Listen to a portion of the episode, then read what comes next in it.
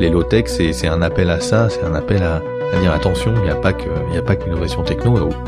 Et si on espère tout miser sur la, sur, sur l'innovation technologique, bah, c'est la voiture de James Dean devant la falaise et promis, on va inventer les ailes. Quoi, voilà. Bienvenue sur Sismic, le podcast qui explore les futurs à partir de ce qui bouge aujourd'hui. Philippe Biwix est un des premiers en France à s'être intéressé de près à la question des limites des ressources en métaux, et en particulier des métaux rares, et de leur importance dans la production des objets high-tech dont nous sommes devenus si friands. Dans cet épisode, il partage sa vision du futur et met le doigt sur les incohérences des modèles actuels de transition et explique pourquoi la seule solution, selon lui, est d'arrêter le gaspillage et d'accepter de revenir à des technologies plus simples et donc davantage recyclables et moins consommatrices de ressources. On y va? Ça je te dis bonjour ou bonsoir Ça résonne non, un peu. Toi tu dis bonjour. Enfin, euh, non, je dis bonjour. Ouais. Bonjour Philippe. Bonjour. Alors, je viens de finir, c'est ce que je te disais, je viens de finir dans le métro euh, ton dernier livre qui s'appelle L'âge des low-tech. Enfin, c'est pas le dernier d'ailleurs, mais c'est le, le, qui a été publié il y a déjà quatre ans euh, et qui faisait un peu office de suite à un premier livre publié en 2010. Enfin, c'est comme ça qu'on peut l'interpréter, qui s'appelait Quel futur pour les métaux. Oui. Livre collectif pour le coup. Livre collectif. Et, euh, et donc tu as depuis écrit un, un autre livre qui s'appelle sur le désastre du numérique à l'école. Je sais pas si on aura le temps d'évoquer ce sujet-là, mais Enfin, t'as bien pris le temps de creuser la question que j'essaie de traiter sur ce podcast, qui est en gros euh, où va le monde et comment, qu'est-ce qu'on fait pour s'y préparer. Mm-hmm. Où est-ce que tu as trouvé le temps d'écrire ces, ces livres à côté de ton travail au quotidien et, euh, et comment t'es tombé en fait sur ces sujets-là, notamment les, les métaux et les, et les low-tech? Alors, euh, comment j'ai trouvé le temps? Bah, c'est, Ça a été un peu variable par livre. On va dire que le, premier, qui était le, Quel futur pour les métaux, c'était d'abord un livre collectif et qui était dans la tout à fait dans la mouvance de, de, des questions un peu de développement durable à la fin de la décennie 2000, euh, dont s'étaient emparées un peu toutes les entreprises et les cabinets de conseil, dont celui dans lequel je travaillais. Donc je dirais que tout ce qui est un peu récolte de, de données, réflexion et tout s'est fait un peu au fil de l'eau sur les années 2006 à 2009. Le livre a été publié en 2010.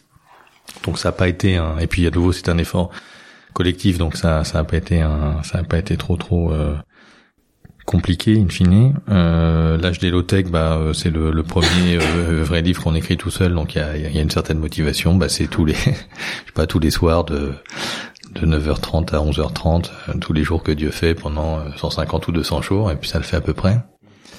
Puis le, le, le désastre de l'école numérique, c'est écrit plus dans, dans l'urgence, on va dire le couteau dans le dos, euh, parce que c'est à la fois une, c'était un sujet vraiment d'actualité qui me tenait à cœur par rapport à, à la numérisation de l'école que je voyais arriver à travers mes enfants. Hein, on a commencé par ça, encore assez jeune à l'époque. Et donc euh, voilà, on a écrit euh, très très vite, puis on l'a écrit à deux, donc c'est plus facile. Euh, voilà. Et alors le sujet des ressources, bah c'est, je suis tombé dedans au tout début des années 2000. En fait, je me posais pas mal de questions sur, bah justement où va le monde, on va dire, et pourquoi, je sais pas, il y a de la déforestation et les rhinocéros disparaissent, que sais-je. J'ai toujours eu une petite fibre un peu écolo.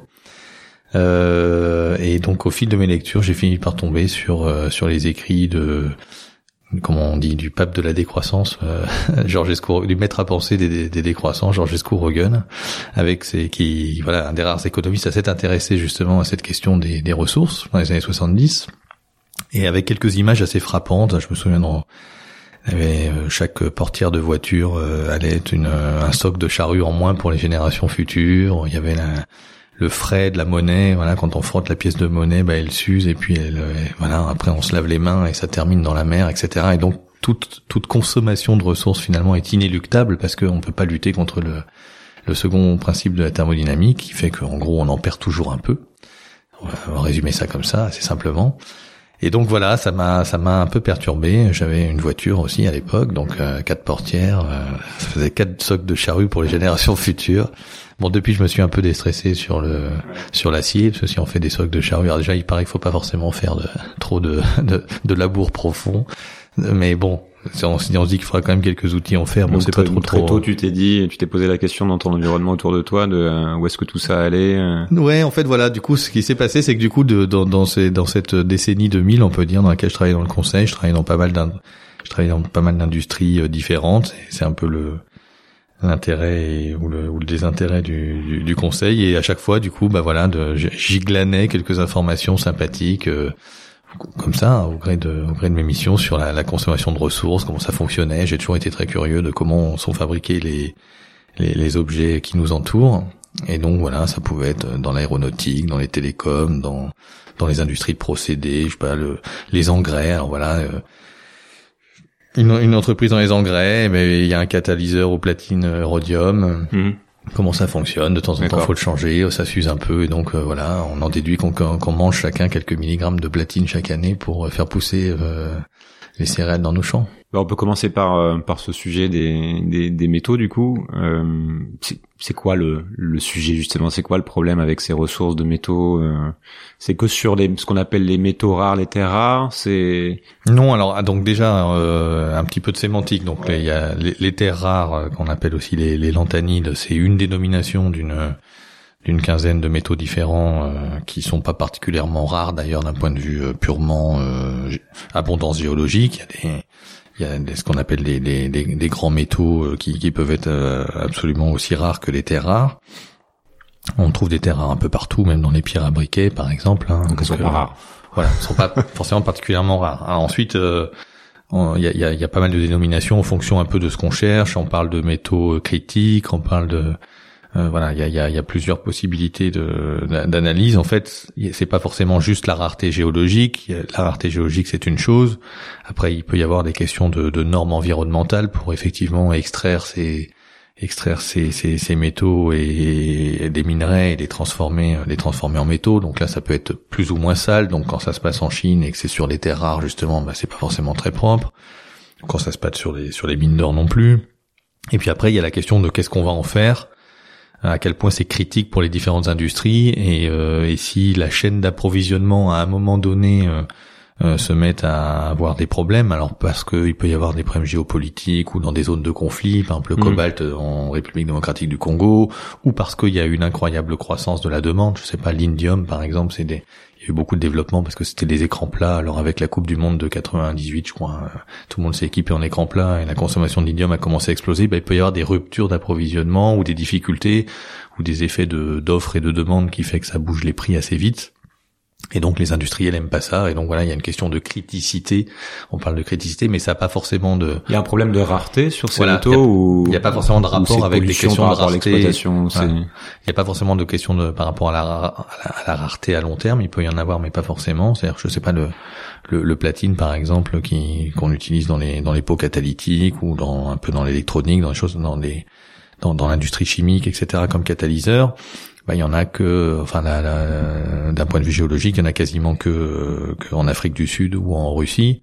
Bon, donc voilà, du coup, le platine théoriquement peut poser des questions de d'accès à la ressource d'un point de vue géopolitique, mais il n'y a pas forcément de gros problèmes de, de réserve à court terme parce que si je divise les, réserves connues par euh, le nombre d'années de production, bah, je trouve plus de 100 ans ou 150 ans. Donc voilà pourquoi c'est un sujet important du coup Alors c'est un sujet, en fait, c'est un sujet important parce que en fait, euh, peu peu importe, je dirais la, la, la, question de de la visibilité de la de la ressource à, à, à court terme. Quand je dis court terme, ça peut être sur l'espace d'une génération, par exemple. Euh, parce qu'en fait, euh, le, le, calcul est un mauvais calcul. C'est-à-dire que c'est, c'est, on, on, dit par exemple, on trouve des horreurs sur Internet avec on va tomber en panne de, je sais pas, de, de zinc, de cuivre, d'indium ou d'autres choses dans, dans 10, 20, 30, 40, 50 ans. Des horreurs dans le sens où c'est des horreurs dans le sens où c'est c'est c'est c'est effectivement faux parce que ça marche pas comme ça. C'est comme je sais pas les réserves de pétrole ou de gaz. C'est pas euh, en 2083 il va plus y avoir de, de de, gaz et tout d'un coup au milieu de ma douche ça va s'arrêter et elle va passer de, de chaude à froide c'est c'est ça on, pour le pétrole on a on, a commencé à populariser un peu la notion justement de, pic de production de plateau de production. Donc il y a il y a tout un effet de à la fois de de recherche de technologie de nouvelles découvertes ou pas. Et puis en même temps il y a tout un effet sur la sur la demande donc diviser comme ça des, réserves statistiques par euh, par une consommation annuelle, ça marche pas du tout. Ça marche pas parce que on trouve des nouvelles choses, les technologies évoluent effectivement, il y a une innovation incroyable. On a commencé par exemple cette année à aspirer les fonds marins euh, au large de la Papouasie. Bon, je, je, je dis pas que c'est bien, mais le fait est que ça se passe. Et puis euh, il y a aussi des, il y a aussi donc la question de la consommation, c'est-à-dire qu'on peut plus ou moins consommer. Évidemment aujourd'hui c'est plutôt de la croissance, mais on peut aussi faire de la substitution remplacer un métal par un autre dans un certain nombre de technologies, et puis on peut aussi faire du recyclage ou pas. Et donc tous ces paramètres-là, ils bougent à la hausse ou à la baisse, et donc bien malin qui peut dire si on aura un problème. Il n'y a pas de... de, risque de pénurie. Le problème, il est, il est, il est ailleurs. Non, c'est pas ça. Je dis que je dis qu'il y a, il y a, c'est pas un risque de pénurie. Je dis qu'il y aura pénurie. Inéluctablement, il y aura pénurie à un moment ou à un autre, parce que on tape effectivement dans un stock quelque part fini, très grand peut-être mais fini, et qui en plus malheureusement dépend de la disponibilité énergétique parce qu'en gros mon stock est d'autant plus gros que je peux aller le chercher plus profondément ou dans des ressources euh, euh, qui contiennent euh, des minerais qui contiennent moins de, de métal. Donc je, voilà si je si je décide un jour je sais pas au troisième millénaire de d'exploiter le cuivre à la consommation de l'or à ce moment à la, à la pardon à la, à la concentration actuelle de, de l'or on aura à ce moment-là des quantités de cuivre incroyables. Sauf que ça demandera l'énergie pour extraire un kilo de cuivre que demande un kilo d'or c'est-à-dire beaucoup donc notamment sur les sur les métaux, si je comprends bien, il n'y a pas le problème qui risque de se poser à terme, c'est l'énergie disponible pour les extraire. Voilà, il est plutôt euh, pour moi le problème il est énergético-géologique, c'est-à-dire qu'effectivement il y a des questions de éventuellement de, de rareté ou de mauvaise euh, de mauvaise répartition euh, sur la croûte terrestre de tel ou tel métal, donc on peut trouver plus ou moins de choses à plus ou moins d'endroits, certes. Il y a des processus de formation au cours des, des, des dizaines de millions, des centaines de millions d'années euh, on, sont voilà sont relativement bien connus pour tous ces pour tous ces tous ces métaux. Donc à un moment ou à un autre, on aura un problème parce que effectivement, il faudra de plus en plus. On, on a attaqué par définition euh, nos ancêtres et nous aujourd'hui les, les, ressources les plus concentrées, parce qu'on est quand même pas stupide quand on donne un coup de pioche ou un coup de pelle mécanique, c'est pour en retirer le maximum si possible. Donc on va pas aller creuser dans la terre de, du, du jardin de ma grand-mère. Mais euh, il y a un moment ou un autre où voilà, on arrivera à une courbe, forcément à une courbe d'épuisement. La question c'est quand, à quel moment? Et la mauvaise nouvelle, c'est que l'échéance potentiellement peut se rapprocher parce que la, non disponibilité d'une énergie euh, euh, abondante fossile, alors non disponibilité, soit parce que on passe effectivement un pic de pétrole ou autre, soit parce que euh, parce qu'on peut pas se permettre d'extraire ce pétrole ou ce gaz pour des raisons de, climatiques ou des raisons climatiques aussi. Hein. On sait qu'il faut pas essayer de pas trop faire joujou avec les hydrates de méthane, les, les pétroles non conventionnels et autres. Et bien du coup, on essaye de passer à des à des à des ressources, enfin à des, des sources plutôt euh, euh, renouvelables donc effectivement sont, sont disponibles presque à l'infini. Il y a l'énergie du soleil et donc le, dérivé d'énergie du soleil que sont le vent, les marées, que sais-je. Mais malheureusement, les convertisseurs, ce qu'il faut pour capter, pour euh, pour convertir, pour stocker, pour utiliser cette énergie, ben là c'est les métaux. Et donc justement, ceux-là, ils sont pas disponibles à l'infini. Et donc on est dans un espèce de cercle vicieux, au point de vue, qui est qu'on a, si on avait tout ce qu'on voulait comme métaux et un problème d'énergie et de climat, ben on passerait à la la troisième révolution industrielle, on tartinerait de panneaux solaires, d'éoliennes, euh, d'hydroliennes euh, et autres euh, énergies des vagues, et tout irait bien. On va dire ça, évidemment, il, faut faire quand même attention parce qu'il y a toujours des conséquences éventuellement sur, sur la biodiversité, mais bon, d'un certain point de vue, on n'aurait pas de question de ressources, mais on n'a pas une énergie infinie, on n'a pas des métaux infinis, et donc on est on est pris dans un dans un cercle vicieux avec les métaux qui réclament plus d'énergie, l'énergie qui réclame plus de métaux.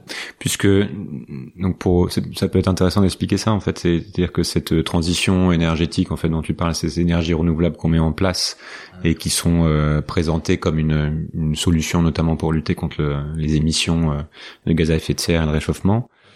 Euh, on a besoin de métaux rares pour les mettre en place ou de alors de métaux, ça dépend ce qu'on appelle des métaux rares. On a besoin de métaux, c'est clair, et euh, parce que parce que ces énergies sont par exemple euh, tout simplement intermittentes. C'est-à-dire qu'il euh, faut installer plus de capacité de production pour avoir la même quantité de d'énergie produite, par exemple, ou parce qu'elles sont plus diffuses, moins concentrées.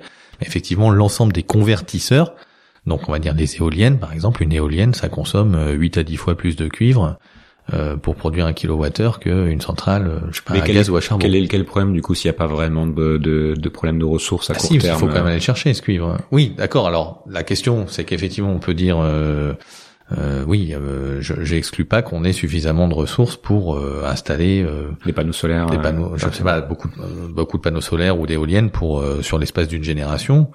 Mais après, au bout d'une génération, ils sont, ils marchent plus, hein, et donc faut recommencer.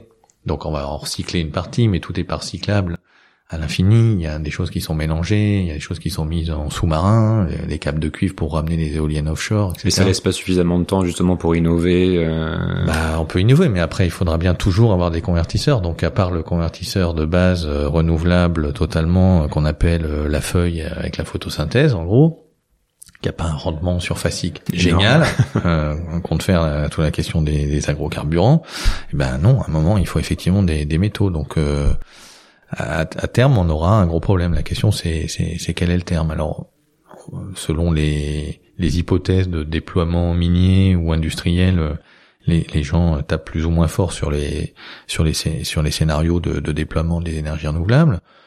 Il y a aussi différentes chaque technologie est plus ou moins consommatrice de certaines euh, matières premières. Donc effectivement, il peut y avoir des, éoliennes sans terre rare, mais euh, dès qu'on rentre sur des, des puissances très élevées et qu'on veut éviter la boîte de vitesse, bah, euh, il faut mettre des aimants permanents et donc on une, une capacité magnétique au poids forte. Donc on tombe sur les terres rares. Il y a effectivement des panneaux solaires.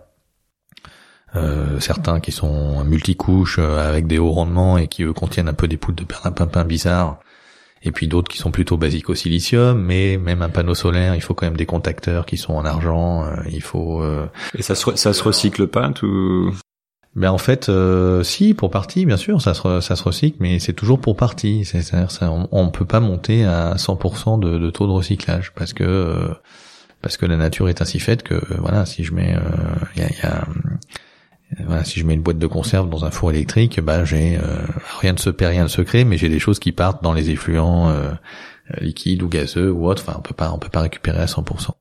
Et plus je fais des objets euh, complexes, donc ce qui est le cas malheureusement des, de tout ce qui est électronique, et y compris électronique de puissance justement pour redresser ou onduler les courants, etc., passer de courant continu à courant alternatif ou autre. Et ben en fait tous ces, ces objets électroniques sont euh, composés de, de, dizaines de métaux différents dans des composants qui sont souvent d'ailleurs le plus possible miniaturisés, etc. Parce que je veux de la portabilité, parce que je veux euh, plein, plein, plein de, plein de, de, performances. Hein. C'est souvent les, les, les, métaux rares d'ailleurs. C'est souvent parce qu'on recherche une certaine performance qu'on y fait appel. Hein. J'ai un, un petit, un petit condensateur par exemple dans lequel on a du, du tantal. Ben, c'est on met du tantal parce que on veut que le condensateur soit tout petit. Donc c'est des petits cylindres qu'on trouve sur les cartes électroniques quand on fait tomber son téléphone par terre. Et euh, bah, on peut faire des condensateurs en aluminium, sauf que c'est euh, un peu plus gros et que le portable ferait la taille d'une brique, quoi. Voilà. Donc euh, voilà. Donc à chaque fois qu'on va aller faire appel à, des hautes technologies, on va on va s'éloigner des capacités réelles à recycler, à faire de l'économie circulaire. Donc cette, cette vision du, du futur, là, parce que quand on pense à futur aujourd'hui, on pense inévitablement à, à tout ce qui est mis en avant justement par cette communauté tech et à toutes ces innovations incroyables justement qui arrivent qui arrivent sur le marché chaque année. Je regardais la dernière conférence Google euh, à base d'intelligence artificielle et euh, etc. Donc avec une vision qui est euh, que chaque objet sera connecté à Internet, en réseau, qu'on aura des voitures électriques autonomes autonomes partout, des bitcoins, des crypto-monnaies qui remplaceront les, le, le cash. Ça, ça t'évoque quoi en fait cette vision du, du futur et le fait que que l'on consomme justement accélérer dans cette direction, c'est euh, c'est quelque chose qui te paraît plausible ou qui te fait euh, monter au plafond? En fait, il y a, y a je mettrais deux, euh, deux, j'y mettrais deux questions. Alors, la première, c'est de dire qu'il y a quand même euh, Bon, il y a, y a, une logique un peu de, de comme disait Lewis Mumford, le, la machine est devenue notre notre nouveau messie. Il y a une, il y a une religion de de la technologie quelque part, qui a peut-être d'ailleurs remplacé d'autres d'autres d'autres réflexions. Et mais quand on regarde ce qui se passe depuis euh, Francis Bacon, euh, la Nouvelle Atlantide, qui a été un peu le premier à théoriser le, bonheur par le progrès euh, technologique, on va dire, enfin ou le fait en tout cas de soulager les maux de l'humanité, il était moins peut-être moins moins ambitieux que ce qu'il y a eu après, mais voilà, ça fait trois siècles ou quatre siècles qu'on nous promet euh, qu'il y aura plus de faim dans le monde grâce à la chimie. Aujourd'hui, euh, on nous raconte la même chose avec les OGM, le transhumanisme, on en parle depuis Frankenstein. Donc c'est 1818, Marie Shelley. Euh, et enfin, tu retrouves, tu exhumes des textes qui ont 100, 50, 100, 150 ans. Sauf que là, tu racontes la même chose. Sauf qu'effectivement, il y a, concrétise. ça se concrétise, peut-être, pour partie, ça se concrétise avec cette, cette logique de la loi de Moore et de l'exponentielle, mais sur laquelle on peut, on peut revenir. Et puis, il y a une, deuxième question qui est plutôt, enfin que je mettrais plus effectivement autour de, de la question du service numérique. Alors effectivement, le, le Bitcoin peut être un bon exemple, où, effectivement il y a cette petite musique de, de la d'un monde dématérialisé post-industriel. Et malheureusement voilà on vit pas dans un monde dématérialisé. La société n'a jamais été aussi matérielle.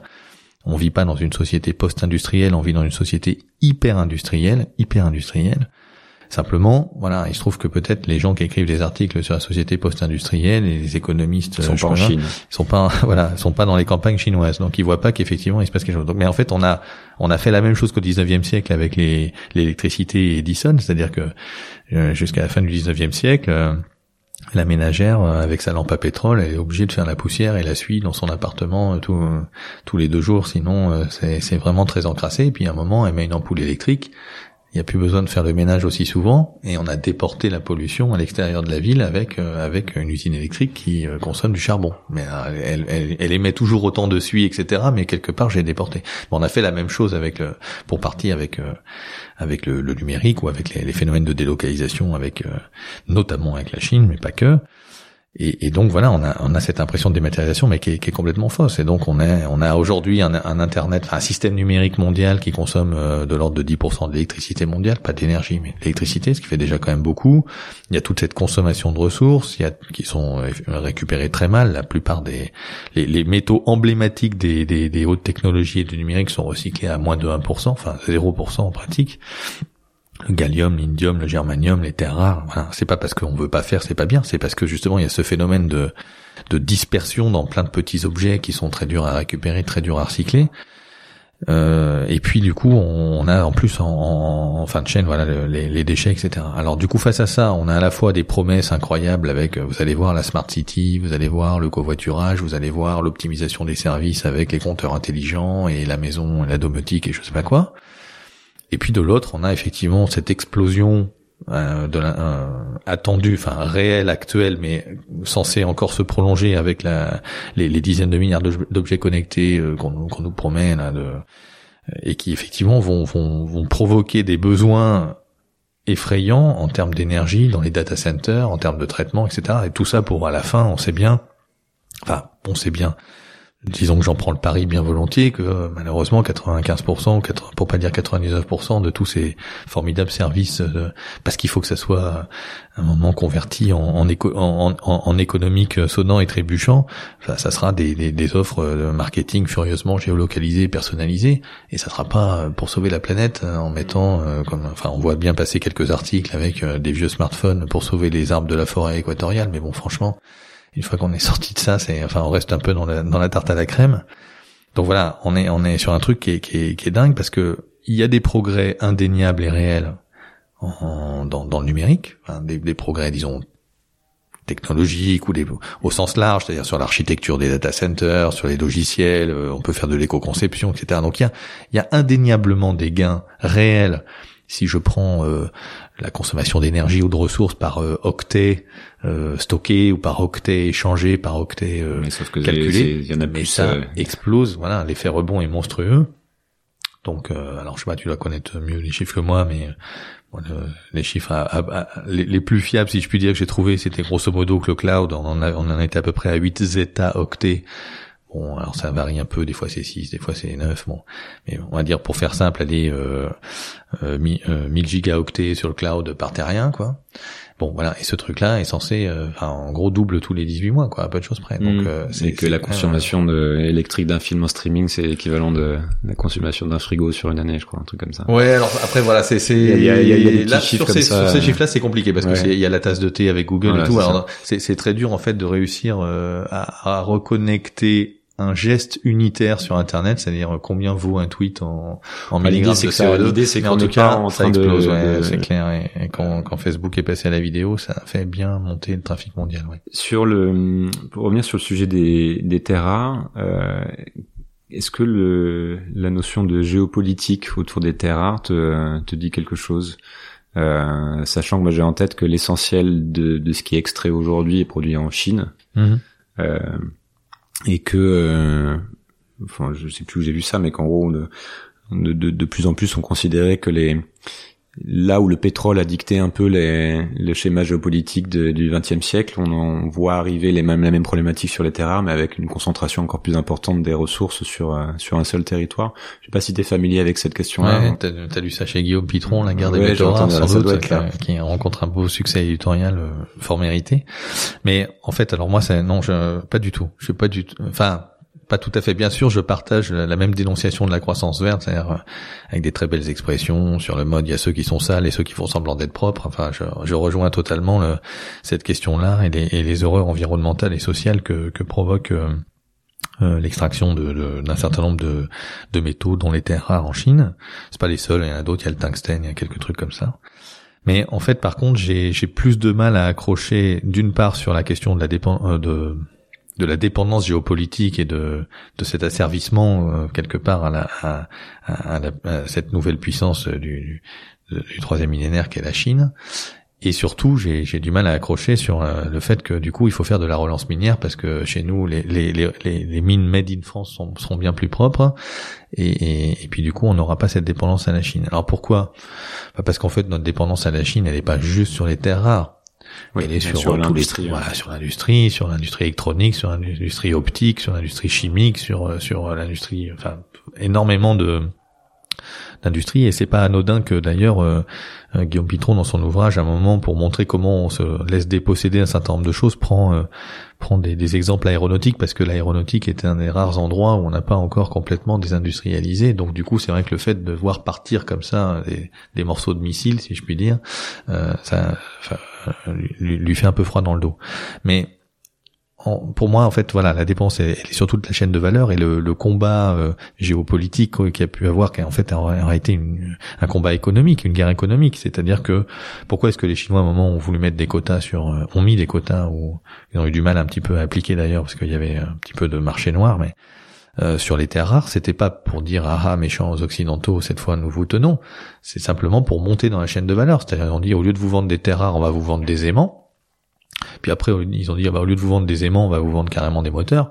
Puis au lieu de vous vendre des moteurs, on va vous vendre des voitures électriques. Voilà, c'est c'est en fait c'est une planification économique bien plus efficace sans doute que ce que sont capables de faire les États-Unis ou les pays européens mais c'est juste monter dans la chaîne de valeur industrielle. Et donc de toute manière, je sais pas, bon, dans les prenons les 40. Euh, alors déjà, la relance minière euh, chez nous euh, ne nous ne nous sauverait pas de tous nos de tous nos problèmes de dépendance parce qu'il y a quand même bon voilà le platine, le cobalt, et trucs comme ça, on les trouve pas sur le territoire français, même en prenant l'outre-mer, donc ça sera, enfin on le trouve pas économiquement en tout cas, ça sera difficile. Donc on s'affranchira pas de toutes les dépendances minières et géopolitiques. Et puis, euh, bah voilà, qu'est-ce que, enfin, si la Chine décide d'arrêter de nous envoyer des smartphones, on va tous se mettre à pleurer très fort, sans doute. sauf moi, peut-être parce que j'arrive encore à en passer, mais c'est juste.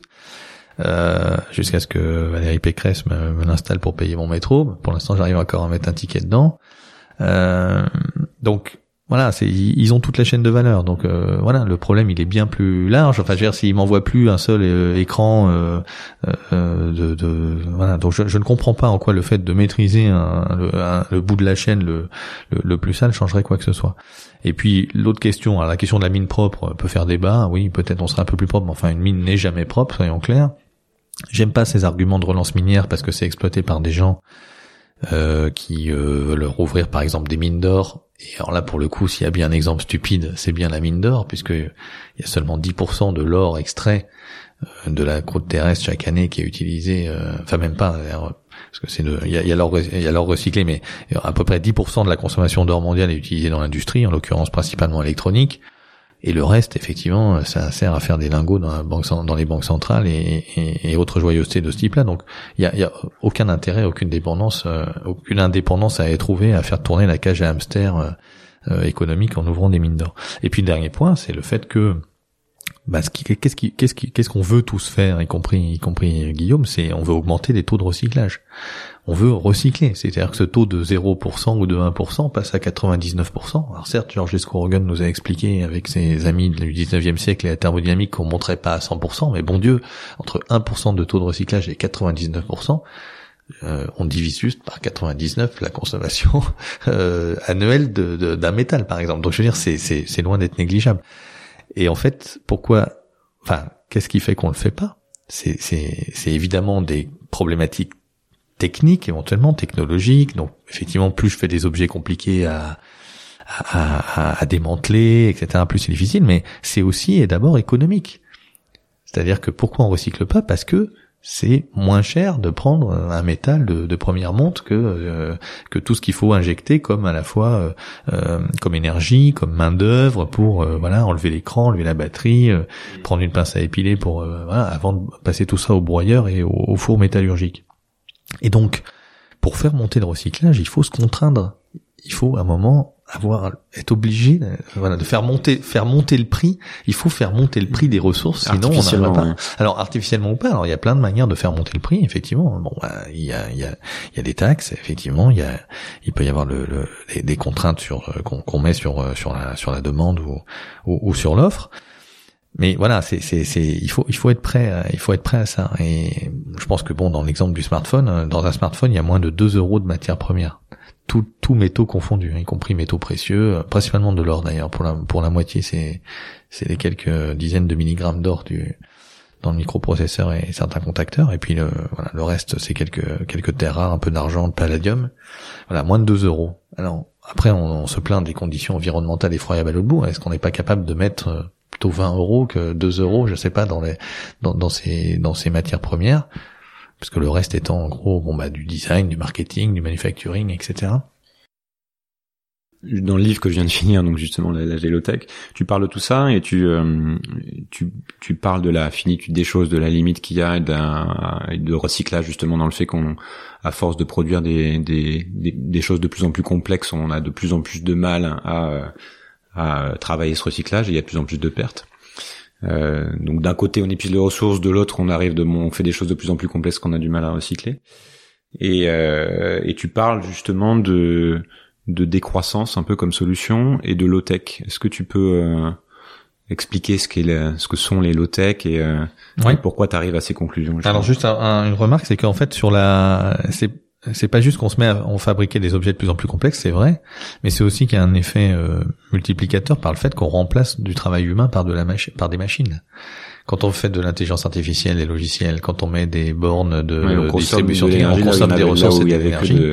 Là où avant on avait mis des, on avait mis des humains, voilà. Donc euh, alors je, après on peut débattre et discuter en disant que ces humains ils consommaient de l'énergie en venant sur leur lieu de travail et autres. On peut rentrer dans plein de débats comme ça, mais le fait est que voilà aujourd'hui on a des indicateurs économiques et un système fiscal, un système fiscal qui fait qui taxe qui voilà qui qui on met le le, le coût de de la sécurité sociale des retraites du chômage sur le travail humain et pas sur la machine pas sur l'énergie et les ressources. Et donc ça incite tout le monde avec la meilleure bonne foi euh, possible dans les entreprises les administrations euh, et chez les consommateurs à consommer de la machine plutôt que de l'humain et euh, ça, c'est des choses qu'on pourrait, c'est des paramètres qu'on pourrait décider, qu'on peut même décider au niveau d'un pays, puisque c'est une question Donc, de politique. T'as quand même l'impression que tout ça fait que la, ça s'accélère en fait, qu'on ah gaspille de plus en ah plus. Bah, et qu'on les courbes le montrent. Enfin, c'est, on est plutôt dans des exponentiels aujourd'hui. Et ta réponse à ça, c'est alors les low-tech. Donc les low-tech, euh, j'ai coutume de résumer un peu en trois questions. Il y a la question de pourquoi je produis, c'est-à-dire qu'effectivement de se dire euh, le meilleur service, le meilleur produit, le truc le plus facile à recycler, c'est celui que j'ai pas fabriqué, c'est celui. Donc c'est la question de la sobriété donc l'IoTech comme basse technologie. Hein, voilà.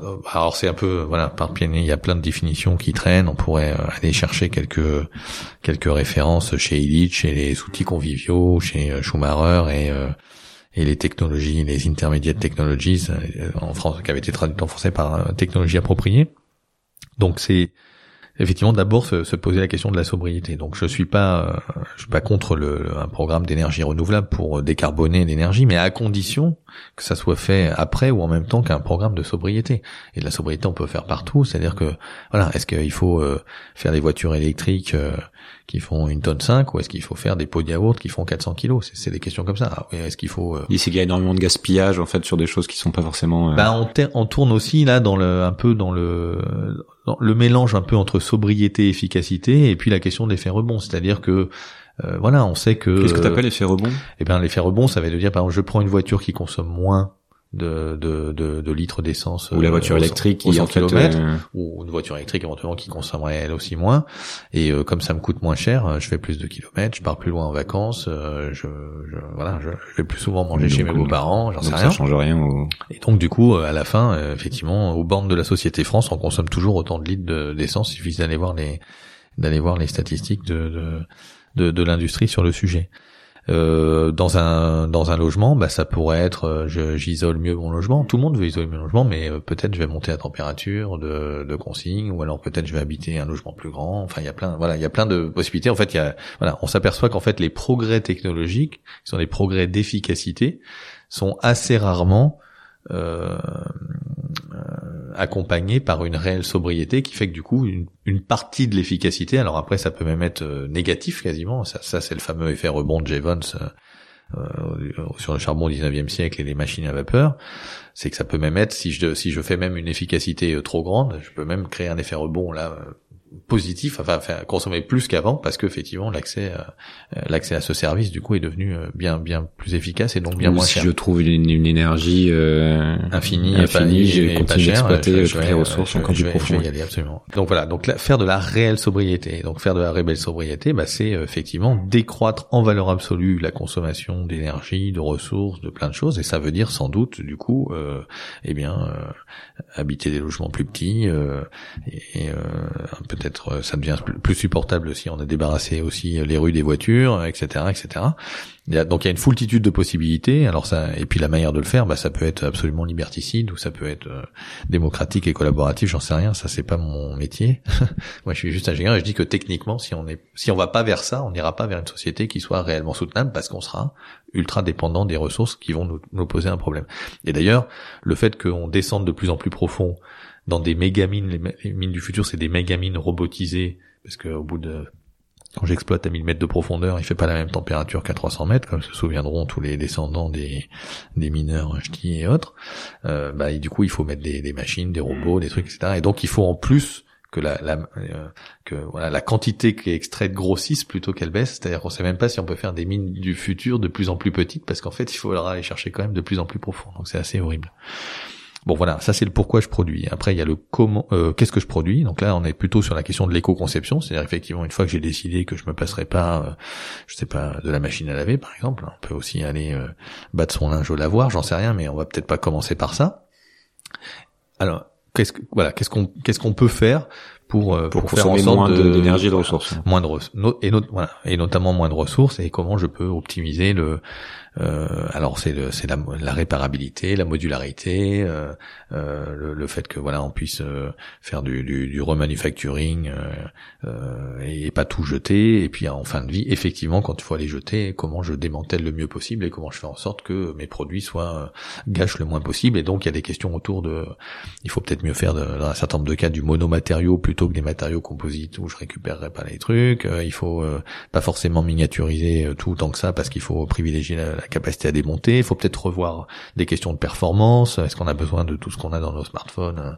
Bah, Je suis pas certain.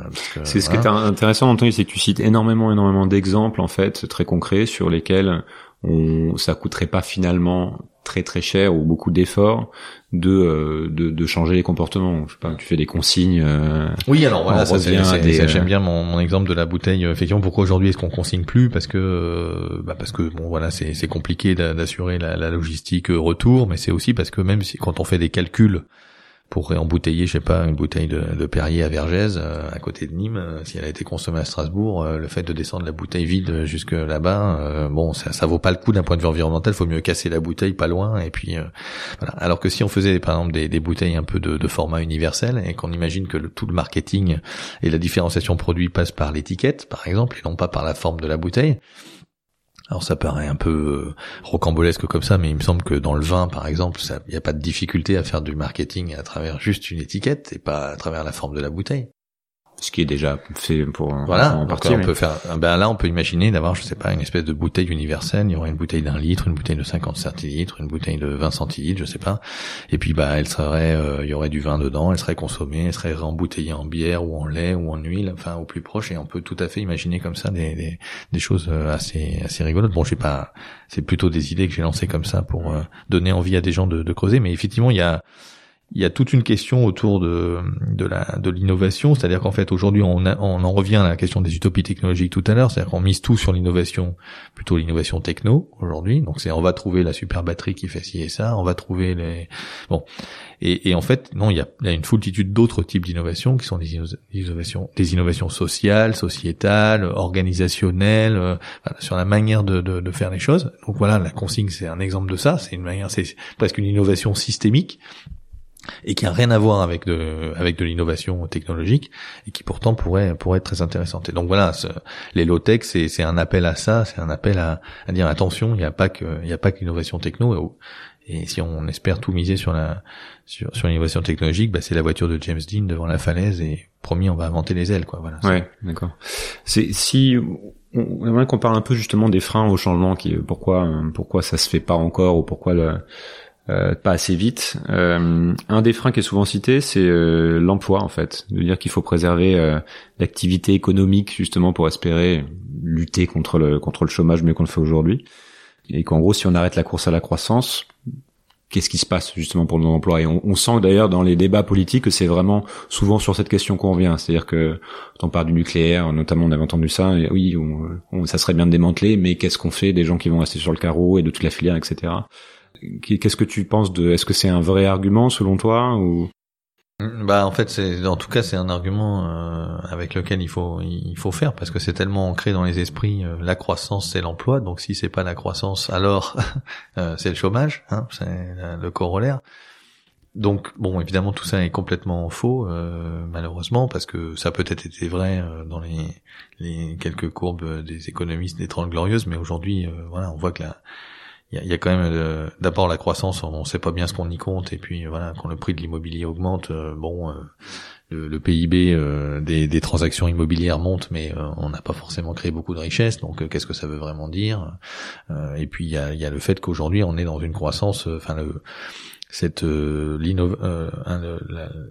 l'innovation à la, la destruction créatrice à la Schumpeter, et puis le, la théorie du déversement à la Alfred Sauvy commence un petit peu à avoir un coup dans l'aile, c'est-à-dire que oui, on voit bien que qu'il y a de la, de la destruction d'emplois qui, qui arrive, alors peut-être pas à la hauteur de certains rapports alarmants, mais bon, voilà, il y a de la, il y a quand même une nouvelle vague de robotisation, de, je sais pas, de drones, d'intelligence artificielle et autres. Le fait est qu'effectivement, voilà, les agences bancaires ferment et qu'on ouvre les banques, euh, des, des comptes sur des banques en ligne, donc il y a quand même de la destruction d'emplois. Et bon, j'ai quand même du mal à croire qu'on va euh, tous devenir euh, data miner, euh, concepteurs de je sais pas quoi, de, de, de robots et, et, autres. Et puis voilà, les, les corrélations, dire l'Allemagne est super robotisée et il n'y a pas beaucoup de chômage. Enfin, c'est c'est d'un niveau tellement bas que j'ai même pas envie de, de contrer l'argument. Enfin, parce que évidemment corrélation ne fait pas causalité. On, on sait quand même depuis assez longtemps, enfin 2500 ans à peu près. Mais du coup, la, pour moi, la croissance déjà elle peut pas, elle doit pas revenir, elle doit pas revenir. Enfin, en tout cas pas avec des taux à, comme on les espérerait pour résorber le chômage. Parce que c'est plus de Parce qu'on n'arrive pas à décorréler, voilà. On n'arrive pas à faire une pure décorrélation, un découplage entre la croissance de PIB et puis la consommation d'énergie et de ressources et la production déchets, etc. On fait une décorrélation, un découplage relatif, hein, mais une courbe grimpe un peu moins vite que l'autre, mais c'est tout. Donc la croissance c'est pas bon pour la planète, on, le sait et on aura du mal à prouver le contraire, euh, à moins de s'appeler éventuellement le Danemark euh, dans des cas précis avec euh, la grosse Allemagne derrière, mais sinon c'est difficile. Et du coup, ou de faire du faux PIB, un peu à la, sans doute à la chinoise pour, pour partie. Et donc du coup, voilà, on a ce, problème-là, la croissance n'est pas souhaitable. De toute façon, quand elle revient, si elle revient, elle revient pas forcément sous une forme de création d'emplois parce qu'on est dans une logique un peu différente maintenant avec effectivement de la destruction euh, technologique. Et donc, qu'est-ce qu'on fait? Donc, euh, bah, Moi, je crois pas que les, les, les low-tech ou la décroissance soit forcément euh, destructrice d'emplois. Je pense d'abord qu'il y a, y a évidemment forcément de la destruction d'emplois, comme toujours, mais il y a aussi beaucoup de création d'emplois. Euh, alors ça peut être dans les circuits courts, dans, ça peut être dans l'agriculture, par exemple l'agriculture à petite échelle, puisqu'il faut revenir, enfin, faut arrêter de faire euh, les usines à cochons euh, bretonnes d'un côté et puis la Beauce désert de l'autre. Enfin, il faut, il faut refaire des, des, exploitations à taille humaine en polyculture élevage pour refermer le mieux possible les cycles du phosphore, de l'azote, etc. Et donc ça, bah, c'est plus intensif en, à l'hectare et donc euh, donc tu peux recréer des, des, emplois dans un million d'emplois dans l'agriculture euh, sans, sans aucune difficulté. Enfin, sans aucune difficulté. En tout cas, ça serait possible. D'ailleurs, c'est un endroit où on pourrait le faire sans doute le plus facilement parce qu'on a on peut flécher euh, les, les, les aides agricoles différemment et, et, donner une mission au SAFER un peu différente de, de concentrer les terres aujourd'hui. Rendez-vous donc sur des débats autour de Notre-Dame-des-Landes, par exemple, l'usage des terres futures. Mais du coup, euh, on, on, voilà, on, on a. Euh, tu, dis c'est pas, c'est un faux, c'est un faux problème. L'artisanat, etc. Et, et puis après, il y a d'autres paramètres qu'on a, qu'on n'a pas, qu'on n'ose pas toucher. Euh. Alors il y a des paramètres de la, du niveau de mécanisation. C'est clair que la mécanisation historiquement, elle a permis de de réduire la pénibilité des emplois. Je veux dire, mais voilà, on pourrait revenir à quelque chose de raisonnable. Euh, quand je creuse une tranchée, je peux mettre un tractopelle ou 30 personnes. Enfin, c'est euh, voilà, c'est donc je, je, dis pas qu'il faut le faire, mais c'est c'est un paramètre. Enfin voilà, à nouveau c'est un paramètre sur lequel on pourrait jouer fiscalement. Et puis euh, il y a le partage du temps de travail aussi, le partage du temps de travail. Il y a un autre frein que que tu cites dans ton livre et j'avais noté cette phrase qui en gros, nous vivons une sorte de dilemme du prisonnier à toutes les échelles, personnelles, organisationnelles, étatiques nous savons qu'il faudrait bouger, mais le premier qui bouge est perdant. Et, tu parles du coup de la difficulté de se mettre d'accord, notamment au niveau international, sur de nouvelles règles du jeu. Euh, donc je te cite, on ne se mettra jamais d'accord avec 180 pays, et ce quel que soit le niveau de dégradation de la planète. Qu'est-ce qu'il faut faire du coup? C'est là qu'on rentre dans une autre utopie, mais euh, il faut, bien en avoir.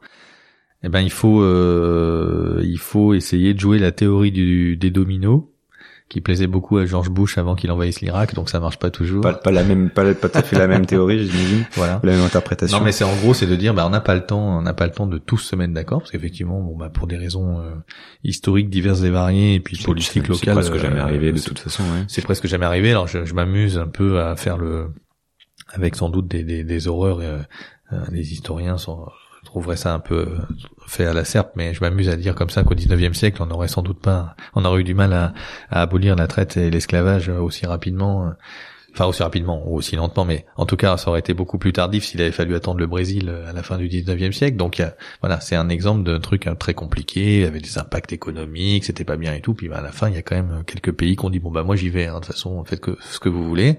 Alors certes, ces pays étaient des grandes puissances, hein, c'était le Royaume-Uni par exemple à l'époque.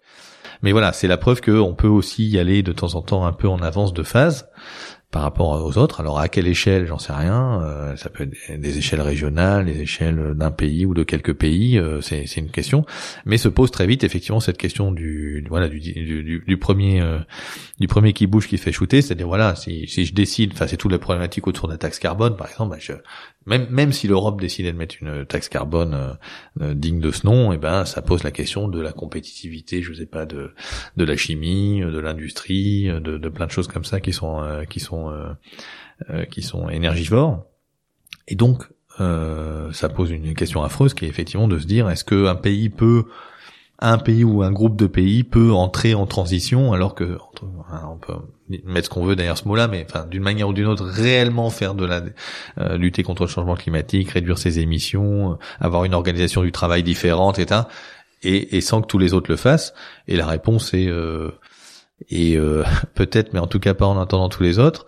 Euh, mais à ce moment-là, il faut il faut se protéger, c'est-à-dire se protéger au sens, euh, disons, il faut euh, se dire que bah ouais, peut-être le poulet brésilien trempé dans le chlore. Du coup, on n'appelle pas ça un poulet parce que si c'est s'il doit combattre un poulet fermier, c'est pas vraiment la direction qu'on est en train de prendre, non?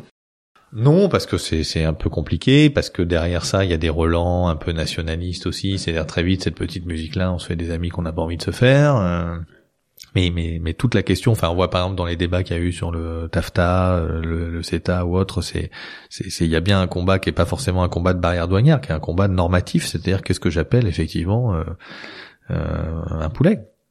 C'est concrètement c'est c'est bien ça. Donc euh, alors on peut le faire et puis après il se pose d'autres questions plus plus géopolitiques, c'est-à-dire euh, voilà le, petit pays qui s'amuserait à faire ça et démarrerait un peu différemment des autres et puis dirait moi je vous emmerde. Je il y en a qui ont essayé euh, à, d'autres époques. Oui et puis après on se fait un peu envahir par le copain qui lui a pas fait ça et qui a une puissance qui a une puissance de feu du coup plus importante puisqu'il a gardé une super industrie. Quelques expériences en Amérique du Sud. Voilà bon alors on peut le faire quand on est la Suisse parce que peut-être on est les coffres forts de, du reste du monde mais voilà. C'est pas évident, c'est effectivement. Mais alors, il faut il faut, essayer de jouer sur, sur tu parles de, de, de, la notion de récit aussi, d'imaginaire en fait sur. Euh, d'imaginaire ou, ou enfin disons que on a on, a une tendance euh, bien bien naturelle euh, parce que le c'est normal que le, le, nombre nous fasse peur euh, à chaque négociation climatique ou même finalement on, on se dit bah oui mais c'est c'est quand même un peu finalement les Chinois et les Indiens qui vont nous planter quoi hein, parce que voilà c'est le, le, nombre faisant si je multiplie si je multiplie le nombre de voitures enfin le taux d'équipement des États-Unis ou de l'Europe et que je fais l'équivalent en Chine ou en Inde on va effectivement avoir une petite difficulté. D'ailleurs ils, ils savent très bien que le, modèle américain européen est probablement difficilement généralisable, en tout cas sans exploser les limites de régulation de la planète. Mais en fait, on est voilà. Alors c'est vrai que du coup, si on était qu'un million sur Terre, tout irait bien. On aurait chacun un hélicoptère, j'en sais rien. Mais là, effectivement, à, à 7-8 milliards, c'est plus compliqué. Et mais malheureusement, quelle crédibilité on a dans des négociations climatiques pour leur dire attention, la voiture c'est vraiment pas bien, hein. c'est ça pollue vachement. Puis alors qu'est-ce que ça consomme? La réponse est zéro on commencera à avoir éventuellement un peu de crédibilité quand on aura réellement lancé un programme de sortie de la civilisation de la voiture et qu'on aura en plus démontré que grâce à ce programme de sortie de la civilisation de la voiture, on a retrouvé le plein emploi avec nos sans compter qu'on a délocalisé notre production industrielle euh, qui plus est en plus il y a l'aspect effectivement des, des, des, des, émissions euh, grises enfin ou importées dans les dans les produits ouais. mais donc je reviens à la question on fait quoi du coup tu y crois à ce, ce scénario de de changement comment tu vis le euh, ça? Enfin une question que je peux que je pose aussi euh, de temps en temps c'est tu es en situation de pouvoir euh, Bill Gates, Macron, patron du CAC 40, tu, fais quoi en fait? Parce que c'est, ça a l'air, quand on parle, j'ai l'impression que c'est presque. C'est une bonne question. Est-ce qu'un patron du CAC 40 est en est en position de pouvoir? Moi, je crois pas. Moi, je crois pas. Je crois que si si demain matin euh, le patron de d'un est-ce que du CAC 40 est en situation de pouvoir? Ouais, non mais, c'est c'est c'est des vraies questions en fait parce que euh, voilà à, la fin il y a des il y a des il y a, il y a, derrière des actionnaires etc. Le gars qui aurait euh, une une fulgurance il dirait allez ça y est je vais je vais décider que l'année prochaine je vais je vais commencer à faire de la décroissance de chiffre d'affaires etc. parce que et je vais rendre tous mes employés plus heureux et sauver la planète j'ai peur qu'il se fasse débarquer, non? Donc c'est quoi C'est au niveau individuel que ça que ça se joue? Comment Où est-ce que tu vois l'action à faire pour euh, pour construire un futur un peu plus souhaitable que celui que tu décris Bah moi je euh vois. Alors je, je dis pas qu'il n'y a pas des, enfin qu'un patron du CAC 40 ou j'en sais rien ou un président de, de République ne porte pas un certain nombre de responsabilités sur un certain nombre de choses et qu'il n'y a pas des choses à faire. Hein. C'est entendons-nous bien, mais je crois qu'en fait, pour réussir à faire quelque chose, il faudrait une magie euh, en, mélangeant quatre niveaux d'action. Alors, le premier niveau d'action, c'est le niveau personnel ou familial. Donc, c'est en gros, bah voilà, je voilà, j'ai j'ai j'ai une révélation, j'ai envie d'agir. Alors, euh, ça peut prendre de différentes formes. C'est pas forcément facile en fonction du niveau d'ambition par rapport à, à la famille, les amis, etc. Je sais pas. Alors, ça peut être, euh, bah je je sais pas, il y a des gens qui se lancent dans le zéro déchet, qui font du compostage, qui font leur part. Voilà, il y a des gens qui euh, qui euh, décide d'enfourcher un vélo plutôt que la voiture, même s'il est assistance électrique, je supporte euh, parce que si ça a vraiment remplacé une voiture, c'est quand même pas mal. Euh, voilà, il y a, y a, plein, plein, plein de choses à faire au niveau, au niveau personnel. manger moins de viande.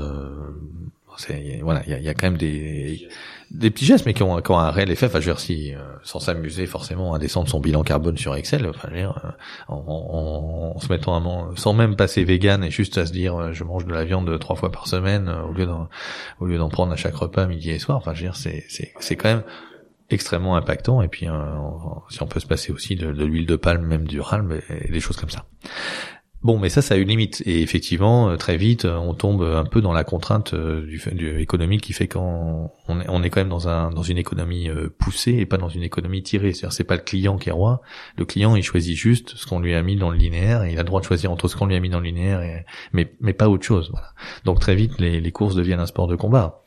Et, donc voilà, il y a une limite à cette démarche, disons personnelle individuelle. Alors on monte un cran du dessus. Le cran du dessus, c'est le cran de on pourrait dire territorial, associatif. Euh, alors ça va être, euh, je sais pas moi, des gens qui ouvrent un Repair Café euh, associatif, une municipalité qui s'empare de tel ou tel truc. Ça peut être des AMAP, les circuits courts. voilà, il y a plein de choses à faire là aussi, et, y compris avec le soutien de, le soutien éventuellement des, institutions, parce qu'il y a beaucoup de d'argent qui est déversé sur sur des choses pimpantes et numériques et qui pourraient être mises et, créatrices d'emplois sur d'économies on va dire sociales et solidaires pour pour simplifier. Donc là il y a plein de trucs à faire aussi. Et puis là aussi il y a des limites parce qu'après bah faut embaucher ou voilà bon il y a des contraintes. Alors après on passe au niveau étatique celui dont je parlais tout à l'heure, niveau étatique qui pour moi est encore très important. C'est mon côté un peu jacobin. On se rejoint là-dessus avec Emmanuel Macron sûrement en toute modestie. Via des réglementations notamment. Ouais, alors non, mais ça peut être euh, sans, sans rien. Euh... Interdire les sacs plastiques, ce genre de genre d'initiative. Voilà, alors donc il y a, l'aspect du pouvoir normatif et réglementaire, effectivement. Donc c'est euh, je, je, je, peux faire ça, je peux pas faire ça. Je passe à 80 km heure ou je passe pas à 80 km heure. Hein, voilà, hein, il y a quand même il y a, y a effectivement cette dimension-là. Il y a la dimension fiscale. J'en parlais tout à l'heure sur l'exemple de l'arbitrage entre l'emploi, enfin le travail humain et les machines. Enfin, aujourd'hui, on pourrait, de la même manière qu'il y a eu un transfert de la CSG des charges sociales sur la CSG, on peut faire un transfert des charges sociales sur euh, sur des, des, des, contributions environnementales, pour pas les appeler taxes. Et, du coup, euh, concrètement, euh, les gens gagneraient plus en net ou coûteraient moins cher aux entreprises, mais et les plus vertueux du coup augmenteraient leur chiffre d'affaires. Mais après il y a un effet rebond et ils partiraient un week-end spa à Budapest, donc on n'est pas forcément sorti de l'auberge. Tout ça est très compliqué, je sais. Mais voilà, donc l'aspect fiscal, l'aspect soutien à l'innovation, indéniablement, je veux dire, on déverse des milliards sur le soutien à l'innovation, la French Tech, etc. On pourrait les déverser, euh, déjà mettre un euro euh, sur de l'innovation low-tech, euh, sociale, organisationnelle, locale, territoriale. Quand on met un euro sur les sur les start-upers et, les high-tech, je pense que ça serait déjà un, énorme coup de, boost. Et puis, un autre exemple, l'école numérique, sur laquelle euh, je me suis emporté dans un autre ouvrage, ben voilà, hein, c'est, euh, on sait qu'on n'apprend pas mieux avec des tablettes. Alors pourquoi est-ce qu'il faut acheter des millions de tablettes hein, alors qu'il n'y a aucun, aucune démonstration de l'intérêt pédagogique? Ben voilà, ça c'est la question du, du pouvoir d'achat, du pouvoir prescriptif de l'État. C'est-à-dire que voilà, il y a une part extrêmement importante du PIB qui est de la dépense publique étatique ou collectivité territoriale et ça bah, ça pourrait être aussi fléché d'une autre manière tout en respectant évidemment le, les questions européennes euh, appel d'offres euh, etc mais avec voilà des, des, des, aspects de, dans les cahiers des charges sur le contenu en travail humain sur la capacité à, à réparer à démanteler etc voilà, donc ça c'est le niveau troisième niveau, ce niveau étatique qui est indéniablement indispensable, mais qui fonctionne aussi d'un point de vue démocratique que si les deux autres niveaux ont un peu embrayé s'il y a une envie de faire. Et puis il y a le quatrième niveau qui est le niveau diplomatique dont on parlait tout à l'heure, c'est-à-dire de dire c'est pas une, on fait pas juste tout ça dans notre coin et même si les négociations et les discussions avancent pas, eh ben faut quand même avancer, il faut quand même donner envie aux autres d'y aller aussi. Il faut évidemment pas renoncer. Euh, Donc au contraire, le politique, le politique reste euh, très important. Euh peut-être le, le, levier principal ou?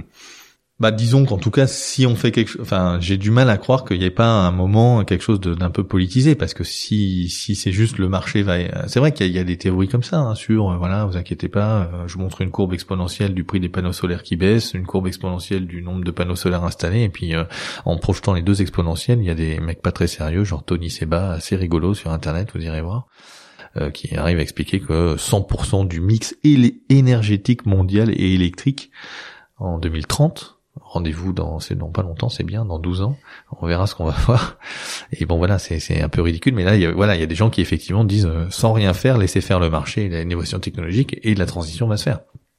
Bon j'ai quand même du mal à croire que que, que ça se passe parce que effectivement dans les innovations où il y a effectivement où il y a sans doute dans un certain nombre de cas des choses très bien, y compris en innovation technologique, eh bien on a toujours du mal à séparer le, bon usage du, du, du mésusage.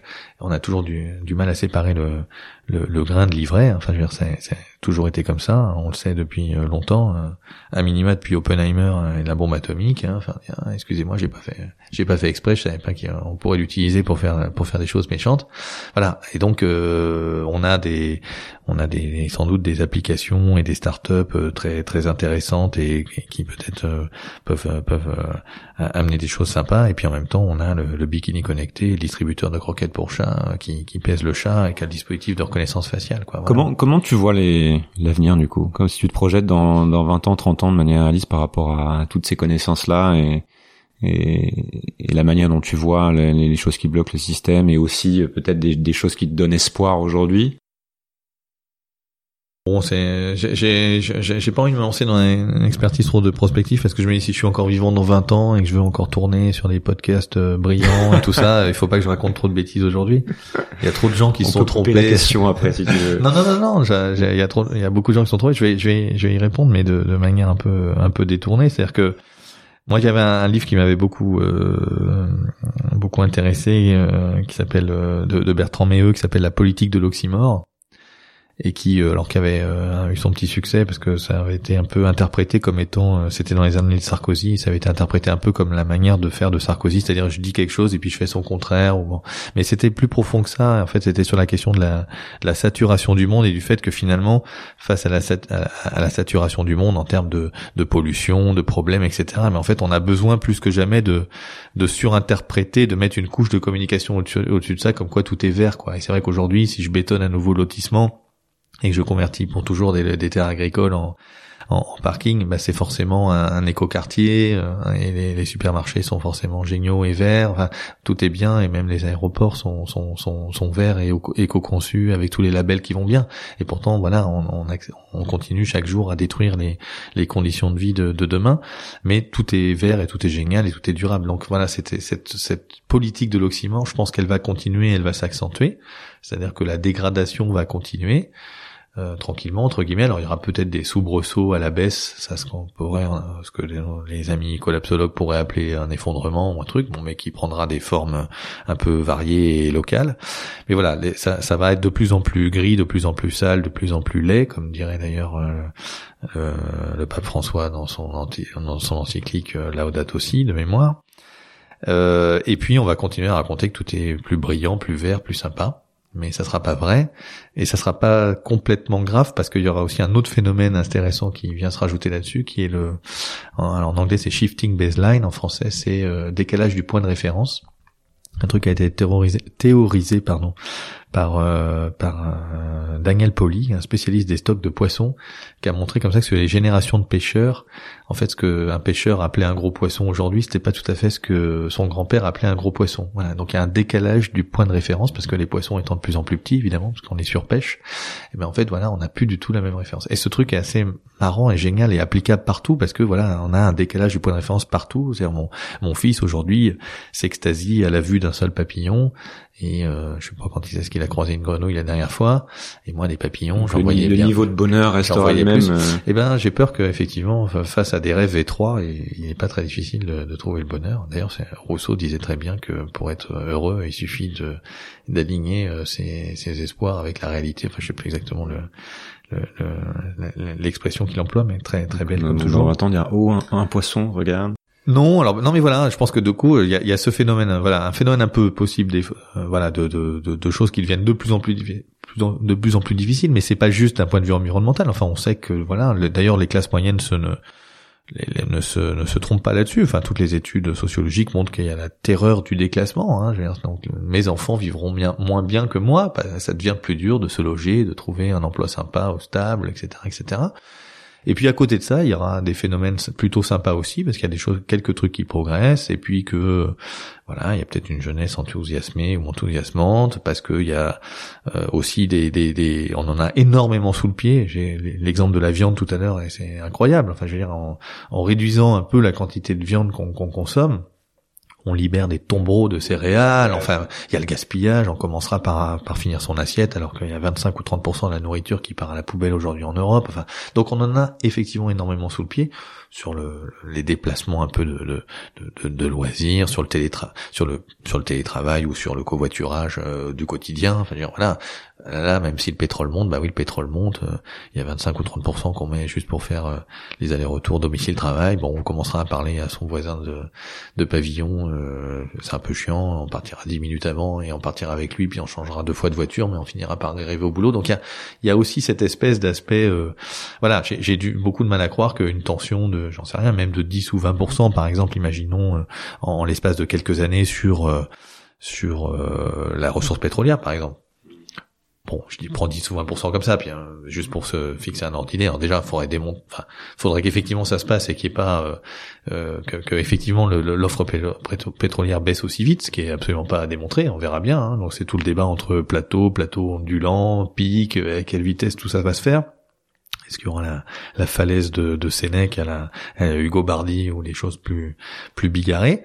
Mais quand bien même l'offre se, se contraindrait de 10 ou 20% d'un coup, je veux dire, euh, c'est évident qu'on peut baisser de 10 à 20 euh, D'accord, ou 30 ou 40, 50 euh, la, partie, la, consommation, euh, la consommation d'énergie, euh, sans, sans que sans que les, la voiture de pompier s'arrête, quoi. Parce qu'en gros, c'est ça le débat. Enfin, je veux dire, est-ce que les services de base s'arrêtent dès demain matin?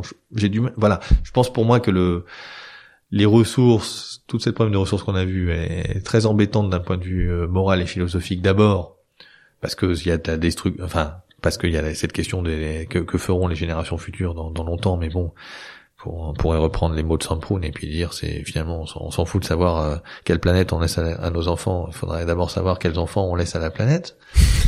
bon, c'est ce qui est ce qui est ce qui est pas inintéressant comme euh, comme euh, comme réflexion.